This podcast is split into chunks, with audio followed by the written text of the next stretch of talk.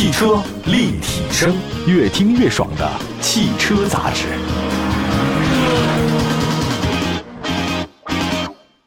买好车，买便宜车，就上有车以后 APP。作为腾讯战略投资的汽车信息服务平台，全国车辆降价信息、全市车价更低门店，通通实时更新，帮老百姓买到又好又便宜的汽车。老百姓买车就上有车以后 APP。各位大家好，欢迎大家关注我们本期的汽车立体声啊！我们的节目呢，在全国两百多个城市呢落地播出，大家可以随时找到我们啊，线上线下都有很多往期节目，欢迎大家随时关注。在生活当中啊，有这么一种现象啊，不知道大家有没有关注啊？就是有些人你越骂他啊，或者越看不上他，结果他越来越红啊，事情越做越好。呃，众口铄金的时候呢，反而他好像活得比你还自在。当然原因很多，其中一个就是一个人优秀的时候。他可能会衬托别人不太优秀啊，这是第一个原因。第二个，他一旦做得非常好的时候，可能会在生活当中啊，他精力不够，有很多其他点他忽视了啊。比如说那天我看那个研究啊，说一旦一个人啊，他在专心注重注重一件事的时候啊，他其他的品味就可能降低。比如他不修边幅了啊，他不注意理发了，他可能不太爱换衣服啊，或者说他时尚感就很差很多。那是因为他可能在把精力放在其他地方。那你因为这个事儿瞧不上他的话呢，也是有可能的。所以不可能面面俱到啊，就是第二点。所以有些地方可能做的不让你满意，你也会批评他。还有第三个就是，人不可能完美啊，车也是一样，它卖的太多了，太火了，所以呢，它基数就有了。比如说它可能是百分之一的失误率，结果卖了一万辆，那么百分之一的就很大，所以这个也会形成一种声音，就说哦，你这车是有问题，或者这人是有问题的，好吧？我们生活当中就是这样啊，它有些事情它会无限的放大，那优点也会放大，缺点也会放大。我们今天在节目当中我就说被骂的越凶啊，但是呢卖的越好，四款备受非议，但是销量呢依然不俗的车型的一个盘点。有些车啊在网络上被网友质疑的很多，骂的很惨，但销量上很好。最著名的一个例子，大家猜是谁啊？哎，对了，是雷克萨斯 ES。那它的段子啊质疑从来没有断过，但销量呢却始终位居前列。那当然比其他二三线的那个豪华中级车的销量是好的不知道多少。那其他的车连骂都没人骂，你说？在合资车的阵营里面，还有几款车是这样的，我们就来说这个车啊。首先，第一个也被可能诟病多一点呢，就是最近这个新奇骏吧，哈 哈日产奇骏。东风日产呢公布了八月份的销量快报，其中呢全新一代的奇骏八月份卖了九千两百二十八辆，这个引起很多人的注意啊。那么在刚刚推出的时候呢，全新一代奇骏呢因为采用三缸发动机呢被消费者狂喷，但是当红艳艳的啊九千多辆摆在面前的时候，很多人说这怎么可能啊？你用三缸了还卖这么多吗？呃，但是有个事儿啊，乘联会发布的八月份的销量数据呢，有这么一个，说奇骏呢一到八月份卖了八万七千一百零一辆，但是根据此前一到七月份呢，它卖了八万三千零六十六辆，你一减就发现成联会的零售数据八月份奇骏卖了四千零三十五辆，哎，成联会的数据是四千多辆，但是你自己说是九千多辆，到底哪个是真哪个是假呢？好吧，我们冷静一下啊。其实有可能都是真的，因为你看那个官方啊，九千多辆的成绩，它有合理性什么呢？就是一方面，全新奇骏刚刚上市，经销商他要囤货，囤货的这些销量是出厂了，也被算了进去。也就是说，这些车不一定是到了消费者手里，那没准可能到消费者手里就四千多辆，这个很有可能啊。还有一个，你排除三缸成为全新奇骏最大的出圈特点之外。它其他的还有很多亮点，比如说，它 v m o t i o n 三点零的设计语言啊，这个全新奇骏外观要好看很多。还有一个，全新奇骏内饰很不错啊，尼桑 Connect 的超智能二点零加入了这台车呢，跟智能有挂钩了，对吧？它的功能很丰富啊，在所有的合资车当中啊，它绝对是第一梯队的呀。另外一个，在发动机方面，其实大家嫌弃那三缸，他们说也没有那么被你嫌弃嘛。1.5T 发动机支持可变压缩比。获得动力输出和燃油经济能兼顾，账面数据的话呢，也比老款的2.0和2.5升要好得多。我是一点五 T 三缸，至于说你说那个抖动问题啊，我用了 VCT 技术，啊，通过连杆降低发动机的横向摆动，再加上各家媒体还有消费者到店试乘试驾，他说这个好像不怎么抖哈，发动机不会拖后腿吗？所以我觉得从消费者角度来讲啊，他们介意的倒不是三缸，我觉得就是厂商的态度，哎。你说少了一缸对我有什么好处吗？事实上好处不一定有，但是可能心理上是有点伤害的，就是大家接受不了这事儿。哎呀，所以看怎么说吧，我觉得厂家的宣传也挺重要的。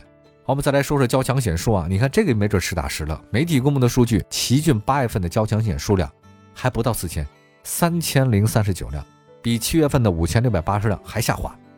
车企的批发数高，但交强险的交险的人低。我觉得这理解什么呢？就是现在日产的经销商的库存压力有点大，但是对消费者好处是什么？经销商会给更多的优惠让利来降低库存啊，所以。你越骂的话，可能它的这个优惠力度是不是就越大呢？也许哈，好吧。除了这个奇骏啊，三缸奇骏，我们接下来说说这个特斯拉 Model 3，这个真的是骂声不断，销量不低啊。Model 3真的是主力车型，扛把子，尤其这块的。去年开始啊，遭到诟病很多，说你什么埃隆马斯克，你割我们韭菜，你工艺质量很差，一次刹车失灵。但是你想想看，去年他一年卖了十三点五万辆啊，你越骂嘛，我卖的越好，我越开心。但是现在随着成联会公布的数据啊，这不少人直呼啊，特斯拉是不是要凉了？成联会的数据显示，特斯拉在八月份创造的批发销量历史最好成绩，达到了四万四千两百六十四辆，环比增长百分之三十四，同比增长百分之两百七十五。但其中出口数量达到三万一千三百七十九辆，环比大增百分之二十九，也创造了新的纪录。那你要这么说，粗略算下来，特斯拉在当月份中国市场销量是一万两千八百八十五辆，Model Y。占了一万一千五百七十六辆，Model 3仅仅是一千三百零九辆，好吧，我们这么抽丝剥茧一看，Model 3在八月份的中国市场卖的不好啊，为什么出现这个原因呢？我们分析一下啊，特斯拉在八月份大量出口，主要原因是德国工厂推进不顺利，欧洲交付的车要美国和咱们中国提供，产能方面，特斯拉上海工厂月产能规划是四万台，啊，经过权衡之后，选择八月份以出口为主。无车可卖是导致 Model 3在八月份的国内市场销量下滑。按照以往规律来的话，特斯拉在中国市场一般是在季度末交付，所以 Model 3在九月份可能有良好的市场表现。那么我们探寻一下 Model 3、Model Y 销量出色原因，我觉得可能就是高举高打。啊，它品牌呢，好像你开了这个车之后的话呢，我有一个定位。那随着国产化的开启啊，消费门槛一降再降，然后消费者呢觉得你这么降价，我还是很喜欢的嘛。那同时呢，特斯拉的智能科技的话呢也比较好啊，开这个车总觉得好像跟世界的最潮的那几个人的话呢，我们是同样一个选择。我觉得这也就是甘心情愿买单的原因。所以特斯拉被骂的这么多，但依然它卖的还算是不错，好吧？有的车骂的越凶，卖的越好啊。我们还有哪些车型呢？一会儿呢再为大家好好介绍。马上回来，汽车立体声。继续回到汽车立体声啊，我们今天在节目当中呢，跟大家分享一些有些车骂的越凶啊，但是这个卖的越好的 几款车型，一个是三缸奇骏，一个呢是这个特斯拉。那接下来呢说大众途观 L 啊，那如果您近期呃跟我们一样，经常会看一些各种关心汽车消息的话呢，一定会认识一个全新的零件，叫做颗粒捕捉器。这个很有意思，这个器具啊，经常出现在大众车型身上。所谓颗粒捕捉器的话呢，其实是厂商为了满足国六 B 排放的一个小技巧。那除了一氧化碳啊、碳氢化合物啊、氮氧化合物之外，国六 B 呢还对颗粒物呢有着非常严苛的排放要求。那为了更低的成本达标，很多厂商呢会在三元催化上面加一个颗粒捕捉器的模块，它相当于呢在发动机排气系统当中增加一个过滤器，以防止微小颗粒物直接排放到大气当中。也就是说，相当于你给汽车的排气戴了口罩。那需要说明的是呢，颗粒捕捉器它不是必要存在的啊，但也可以没有啊。它如果没有的话，对你开车没有任何影响，啊，比如说，呃，丰田的 M 二零系列发动机，日产的 M 二零，呃，Q 二五这个发动机啊，它在没有颗粒捕捉器的情况之下，它也是国六 B，所以这就一个现象，就是你的发动机到底先进程度是如何的，你加这个颗粒捕捉器到底会为了什么？哈，给汽车戴口罩这个事儿呢，其实治标啊，但不治本，它也没大错，因为确实嘛，有很多事儿它就是治标不治本的，但问题在于。它这个口罩它不通畅啊！近期呢，网上有很多这个途观 L 车主的反映，颗粒捕捉器频繁堵堵塞以后呢，会让这个车辆加速无力，油耗升高。虽然有很多质疑，但是途观 L 的销量没有太大影响，那依然是中型 SUV 市场的销量的 Top Ten 当中的一位哈。八月份的销量榜中还名列前十，一到八月份的总销量也排在前列。那你要说为什么这样呢？我们也分析啊，出现这样的原因主要是价格真香啊！目前销售数据显示，大部分都是旧款的途观 L，优惠幅度非常大。以前啊，快三十万才能拿下的一个算是大众中型 SUV，现在不到二十万你能买了，而且还是 2.0T 的，配置还挺高，很诱人啊，对吧？这大家也都不傻。很多时候，我觉得网络上的声音跟线下是有割裂的。那天我看了一下，到底谁在这个网络上经常发言，比如说微博吧，啊，看了一下那个数据，哎，把我吓一跳，哎，原来是这些人经常上网，跟想的真的不太一样。网上他骂的再凶，他其实也不一定是被线下的人所熟知。而且质疑的网友不一定是潜在的消费者，有可能他只是骂骂啊，他只是看你不顺眼，他不一定对你有什么关系。而且我发现啊，就是目前发生问题车型啊，在总体销量当中呢，占比呢也不是很大。消费者的话呢，觉得在看的价格的面上，他也不是很在意啊，所以他这个有一个颗粒捕捉器的事儿，大众途观啊骂的还是挺多的，但是 买的人也是挺多的呀。那接下来再说一款车型，也是今天说的第四款，骂的越凶，卖的越好，奔驰 GLB。呃，相比之前我们提到的车型啊，奔驰 GLB 简直就是一个三好学生，但它的问题呢要简单很多。指导价三十多万，车长四米六的七座 SUV，它居然用 1.3T 的发动机啊，外观设计很一般。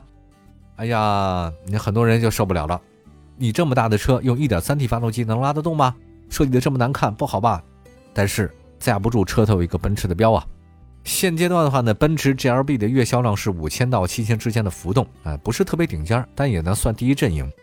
不少车主啊选择 GLB，主要看重是什么？就是奔驰嘛，啊，外观也不错，价格呢也还行，能负担。至于说我的发动机是不是一点三 T 的，我这后排座椅舒不舒服，不是问题，啊，你一个奔驰标我就能抵过我心中的痛苦。在市场上的话呢，G R B 优惠幅度很大，据说入门级的车型呢不到二十五万就可以开回家了。呃，当然，1.3T 啊，这个发动机是被很多网友吐槽的地方，但实际上好像也不算太差啊，属于直列四缸，这个低功版本也有，扭矩一百和两百牛米啊，日常代步呢完全够用，所以大家就能忍就忍吧啊，看在是奔驰上面，我们也就忍了。其实今天我说的四款车型啊，在网络上被很多人讨伐所吐槽，但销量上来看卖的都还不错。我觉得一个重要的原因是什么呢？他们的产品力得到潜在消费者的认可。那跟网友不一样，就是大家买车的时候，其实考虑的会挺多的，综合各方面因素。你骂的时候呢，你可能不会考虑这么多，对吧？因为你不用真掏钱啊。你真要掏钱的时候，你会发现你想的跟你评价他的时候是完全不一样的。这人有没有跟你有关系哈，就完全不一样。所以我们家里面老有种现象，就是别人都说，哎呀，你的老公很好啊，或者你的妻子很好啊，可是你心目当中的话，哎，不是那么回事儿。开玩笑啊，有的时候就是这样，你外面看到的。呃，跟你自己深深感受到的是不一样的。那么一定要各位啊，在预算有限的范围之内选择自己的爱车，你挑剔点是很正常的。有的时候网友啊，只是单纯的评价好坏，而消费者要考虑自己的钱包是不一样的。好，感谢大家收听本期的汽车立体声。有些车骂的越凶，卖的越好。有些人好像也是这样。我也希望我们节目也如此啊，希望大家都来骂我们，让我们节目呢越变越好。感谢各位关注本期的汽车立体声，祝福全国各地朋友们用车买车的生活一切顺利。我们下次节目接着聊，拜拜。